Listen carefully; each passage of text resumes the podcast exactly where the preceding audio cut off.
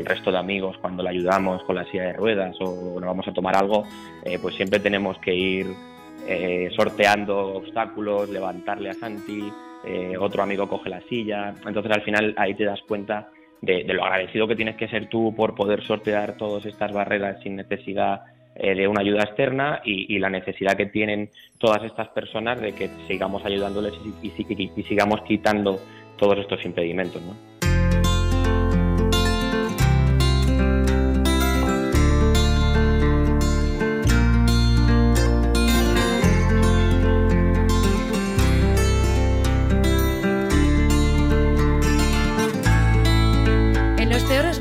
En las peores situaciones es cuando, bueno, pues te das cuenta quién está y quién se va, quién es y quién deja de ser, quién te acompaña, quién decide abandonar.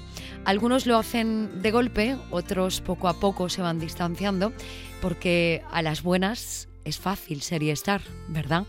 Y ahí es cuando valoras lo verdadero, lo real. Hablo de familiares, pero sobre todo de amigos, de amigas, de esa gente que te vas encontrando por el camino, unos van apareciendo y luego están los de toda la vida. Hoy hablamos, eh, Santi, del verdadero valor de la amistad, de los que están a las duras, a las maduras, que es para ti aquello innegociable en una amistad verdadera, Santi. Pues mira, no me lo puedes decir mejor, eh, con la enfermedad me he dado cuenta que, que gente que pensaba que iba a estar siempre no ha estado y gente que pensaba que no iba a estar sí que ha estado. O sea, la enfermedad me ha servido para ver quién de verdad está ahí y la verdad que la amistad es lo que una de las pilares que me ha impulsado y que me ha hecho recuperarme como estoy recuperando. Mira, tuve una conversación con una, terapeuta de las que me llevó la rehabilitación y me dijo, tú, uno de los, de los factores por los que tú estás tan bien ahora es por la gente con la que estás rodeado.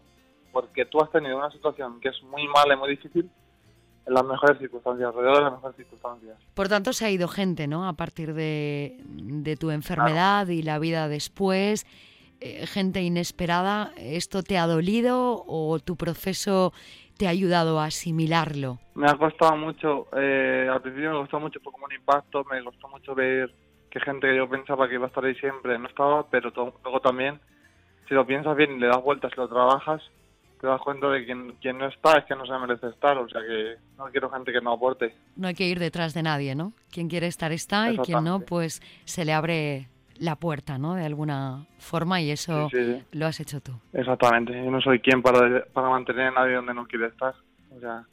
Cada uno es libre de hacer lo que quiere. Hemos dicho que, bueno, pues amigos y amigas, eh, muchas veces es la familia que, que uno se crea en la vida, gente que va apareciendo en nuestro camino, eh, lo hemos dicho, algunos se van, otros se quedan, pero hablamos de, de la gente de toda la vida, em, de la que algunos seguro que te habrán sorprendido también, pero otros para bien, ¿no? Háblanos de Andrés Cantos, es amigo de la infancia y hoy va a acompañarnos en este capítulo, Santi. Por supuesto, mira, te voy a contar otra cosa. Cuando yo empecé a tener un poco de movimiento, cuando estaba en coma, cuando empecé a despertar, uno de los ejercicios para trabajar mis funciones cognitivas y mi memoria, mi reconocimiento y eso, pues fue, le pidieron a mis padres que llevaran un sobre con muchas fotos de todos mis amigos, de amigos, amigas de la infancia de todos, de todos. Y con la neuropsicóloga pues los iba reconociendo, me decía, ¿quién es este? ¿Y qué hacías con este? ¿Y qué tal? Y los amigos también me ayudaron a recuperar mis funciones cognitivas, eso también hay que decirlo. Qué bonito. Y bueno, pues mi amigo Andrés Cantos es probablemente el chico con el que más he estado de pequeño, mi mejor amigo de la infancia, con el que más tiempo pasaba porque teníamos gustos muy parecidos de pequeños. O sea, nos gustaba mucho los dos jugar a la Play, pasábamos tardes y tardes enteras jugando a FIFA. Yo siempre me pedía la Roma y era la lluvia porque a mí me gustaba Totti y a él el Piero y estábamos partidos, a lo mejor estábamos 15 partidos seguidos en una torre como tontos, jugando todo el rato. Y luego otros días nos íbamos a su chale, que tenía un chale, nos íbamos a jugar al, fútbol allí y a bañarnos y con él he pasado la infancia prácticamente. Recuerdas muchas cosas de él, entiendo, ¿no? Bueno, vamos a decir que tú eres de un pueblo de Toledo, ¿verdad, Santi?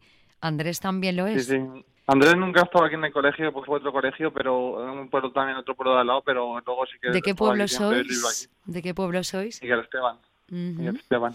¿Andrés es de un pueblo de al lado? Es de Miguel Esteban, pero iba al colegio a un pueblo de al lado. Bueno, amistades de toda la vida, esas que están de una forma u otra, y en este caso para Santi es alguien especial. Andrés Cantos, ¿qué tal? ¿Cómo estás? Pues aquí intentando contener las lágrimas, escuchando a mi amigo Santiago. Muchos recuerdos, ¿no? De la infancia con él, ¿no? Sí, sí, porque mm, en el, en el fondo, en el, en el día a día, pues todas estas cosas no, no las recuerdas, ¿no? Y siempre es bonito y emotivo pues tener esta oportunidad de decirnos estas cosas bonitas, ¿no? El uno al otro. Dices que estás emocionado. ¿Por qué te emocionas, eh, Andrés? ¿Por algo en concreto? Sí, porque en, en, el fondo hay que dar muchas gracias, ¿no? De tener unas amistades verdaderas que, que se mantienen a lo largo de los años eh, y que pase lo que pase siempre sabes que están ahí. Eso es bonito y emocionante. ¿Cómo vives tú el cambio de, de vida de Santi? Como es normal, lo viví con un poquito de, de shock porque porque recuerdo cuando, cuando me llamó y me contó que empezó a doler en la cabeza, ¿no? Eh, pero bueno, eh, al final son circunstancias eh, que, que, tocan eh, la vida eh, y que con la actitud de Santi yo creo que ha sido mucho más fácil para, todo, para todos los amigos que hemos estado cerca, ¿no? Eh, si Santi hubiera tenido una actitud más pesimista, pues a lo mejor nos hubiera contagiado a nosotros también de esa, de esa actitud y ha sido todo lo contrario, ¿no? En el fondo, gracias a Santi, nosotros vimos lo que le pasó también pues como una oportunidad buena para, para acercarnos más y para profundizar muchas cosas que a lo mejor en el día a día se pierden. Fíjate que es un agradecimiento mutuo, ¿no? Tú le estás agradeciendo, o, o, tú y sus amigos, pues su comportamiento y su actitud, y él os agradece a vosotros, porque en ese proceso también para recuperar pues prácticamente todo de su vida anterior, pues está también eh, la, la, apariencia de, de, los amigos a través de, de, imágenes y de fotografías. Santi, tú le, le, llamas a él incluso, eres tú el que le comunicas a, Andrés todo lo que te está ocurriendo. Sí, o sea, yo sé que yo sé que mis padres, cuando yo estaba en el hospital ingresado, mis padres hablaban con él y con sus padres, cuando informaban a la gente de fuera, ¿sabes? Yo estaba vegetal no podía hablar, le iban transmitiendo cómo estaba yo ahí dentro. ¿Cómo le has acompañado en este tiempo, Andrés? Bueno, entiendo que de otra forma, ¿no? Porque la vida a veces eh, a la fuerza nos distancia, pero, pero aunque uno esté lejos o en otras circunstancias, eh, los amigos de corazón siempre están. ¿Cómo le has acompañado? Como es normal, ha ido variando y como bien dices tú, Alicia, pues eh, en el fondo, en el día a día, es muy complicado porque yo trabajo y vivo aquí en Madrid. Eh, Santi ha pasado unas temporadas pues entre el hospital y luego cuando se volvió a Miguel Esteban, bueno, ya ahora gracias a Dios está recuperando pues esa, esa capacidad de, de, de hacer vida normal, ¿no? Eh, pero ha cambiado mucho porque al principio pues era ir a hacer visitas al hospital. Recuerdo la, la primera que fui a hacerla con, con mi hermano, esa no se me olvidará nunca. Y, y, la verdad, como te digo, que es una pena porque en el día a día eh, pues estás a, en, todo el, tema de reuniones, de trabajo, salgo, entro. Y, y bueno, siempre tienes hueco para, para hablar por WhatsApp, para mandarnos unas notas de voz de, de las últimas novedades, llamadas. Y sí que es verdad que cuando, cuando coincidimos en, en Miguel Esteban, cuando bajamos los fines de semana, pues siempre hay ocasión para ponernos al día y, y tomarnos una cerveza. O sea que en ese sentido cambia, pero siempre es lo mismo, es la esencia. Santi, ¿cuánto hace que no ves a Andrés? Pues hace tiempo, o sea, tampoco te puedo decir porque no recuerdo bien, pero hace tiempo porque Andrés no baja mucho y cuando baja no, yo no salgo tampoco. Como bien sabes, yo tengo un ritmo difícil, entre semana todos los días voy y vuelvo a Madrid, entreno mucho y el fin de semana lo quiero para descansar y no salgo mucho. Entonces hay veces que él baja dice, pues, pues estoy aquí, pero yo no salgo, entonces, bueno, pues de vez en cuando lo veo y bueno, pero estoy, esto siempre estamos en contacto. De esto, mira, te voy a contar algo. Una de las motivaciones que tengo ahora para seguir recuperándome. Andrés a lo mejor me mata por decir esto, pero bueno, hay que hacerlo. Andrés se va a casar el 7 de septiembre del año que viene. Y va a ser la primera boda en la que yo vaya a ir. Y no te, eso es en Madrid, o sea, me tengo que desplazar y todo y bueno, no te puedes hacer una idea de la ilusión que tengo por recuperarme para estar ese día fuerte y he estado a tope. A la primera. Iba diciendo el otro día a la fiesta de mi pueblo, digo, el año que viene la boda de Andrés. O sea, ¿eh? A la primera boda que vas de un amigo, entiendo, ¿no? Exactamente. Qué amigo, que no es cualquiera, joder. un amigo de toda la vida, ¿eh? De los de siempre. ¿Imaginabas, Andrés, que tu amigo, que Santi, le daría de esta forma que estamos conociendo la vuelta a su vida porque le ha dado un giro de 180 grados. Después de las situaciones que ha pasado Santi, se te antoja complicado el pensar que, esa vuelta puede ser posible, ¿no? Eh, pero quien conoce a Santi de, antes de, todo, de todo lo que le pasó sabe que es eh, testarudo como el que más eh, y sí que es verdad que una de las cosas que siempre ha tenido en mente y que le han caracterizado ha sido el, estar pendiente de la gente, ¿no? Ha sido una persona que ha tenido muchísimos amigos, que siempre tenía un consejo para ti, siempre te dedicaba tiempo Eh, entonces, ¿me sorprende que haya dedicado ahora esta vuelta a su vida a ayudar a la gente? En el fondo no, porque, porque es Santi. Otra cosa es que, que en su carrera, en el momento en el que la empezó, que era químicas, pues no, no tuviera esa vocación como tal, ¿no? Pero siempre ha sido una persona dispuesta a ayudar a los demás y en, en cierto sentido no, nos sorprende. ¿no? Nuestra intención con este espacio, eh, los que nos estéis eh, escuchando, bueno, pues es darle un poquito de voz eh, a la movilidad reducida, a las limitaciones.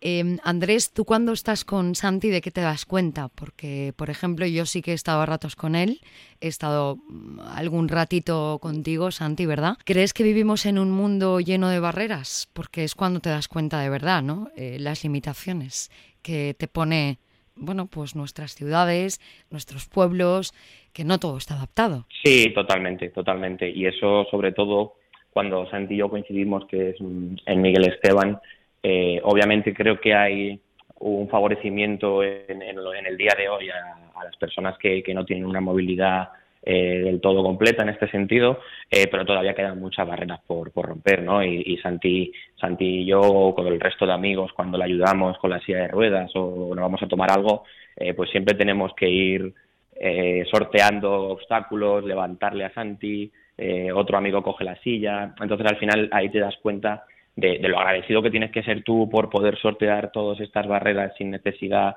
eh, de una ayuda externa y, la necesidad que tienen todas estas personas de que sigamos ayudándoles y, sigamos quitando todos estos impedimentos. ¿no? Gracias a tu esfuerzo y superación, constancia y disciplina diaria, Santi, eh, lo hemos contado ya, ¿no? Llegas a mantenerte en pie, caminas con una muleta y cada vez eh, progresas eh, muchísimo más, ¿no? Gracias a tus entrenamientos diarios. Como te digo, ahora estoy entrenando. Cuando vengo de la universidad, llego aquí al pueblo a las ocho y media o a las nueve. Eh, dos días en semana voy a entrenar.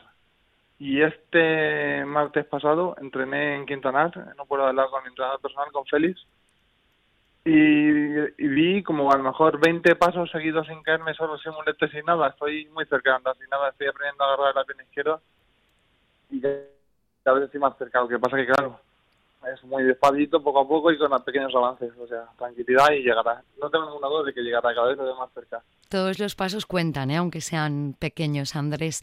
¿Qué te, ¿qué te enseña Santi o qué aprendes eh, de la situación de Santi desde lo vivido, desde que detectarán el tumor cerebral, del que habla abiertamente, de su enfermedad, que no tiene ningún problema cuando le hacen preguntas, eh, lo hace a corazón abierto, tiene ganas de ayudar a la gente.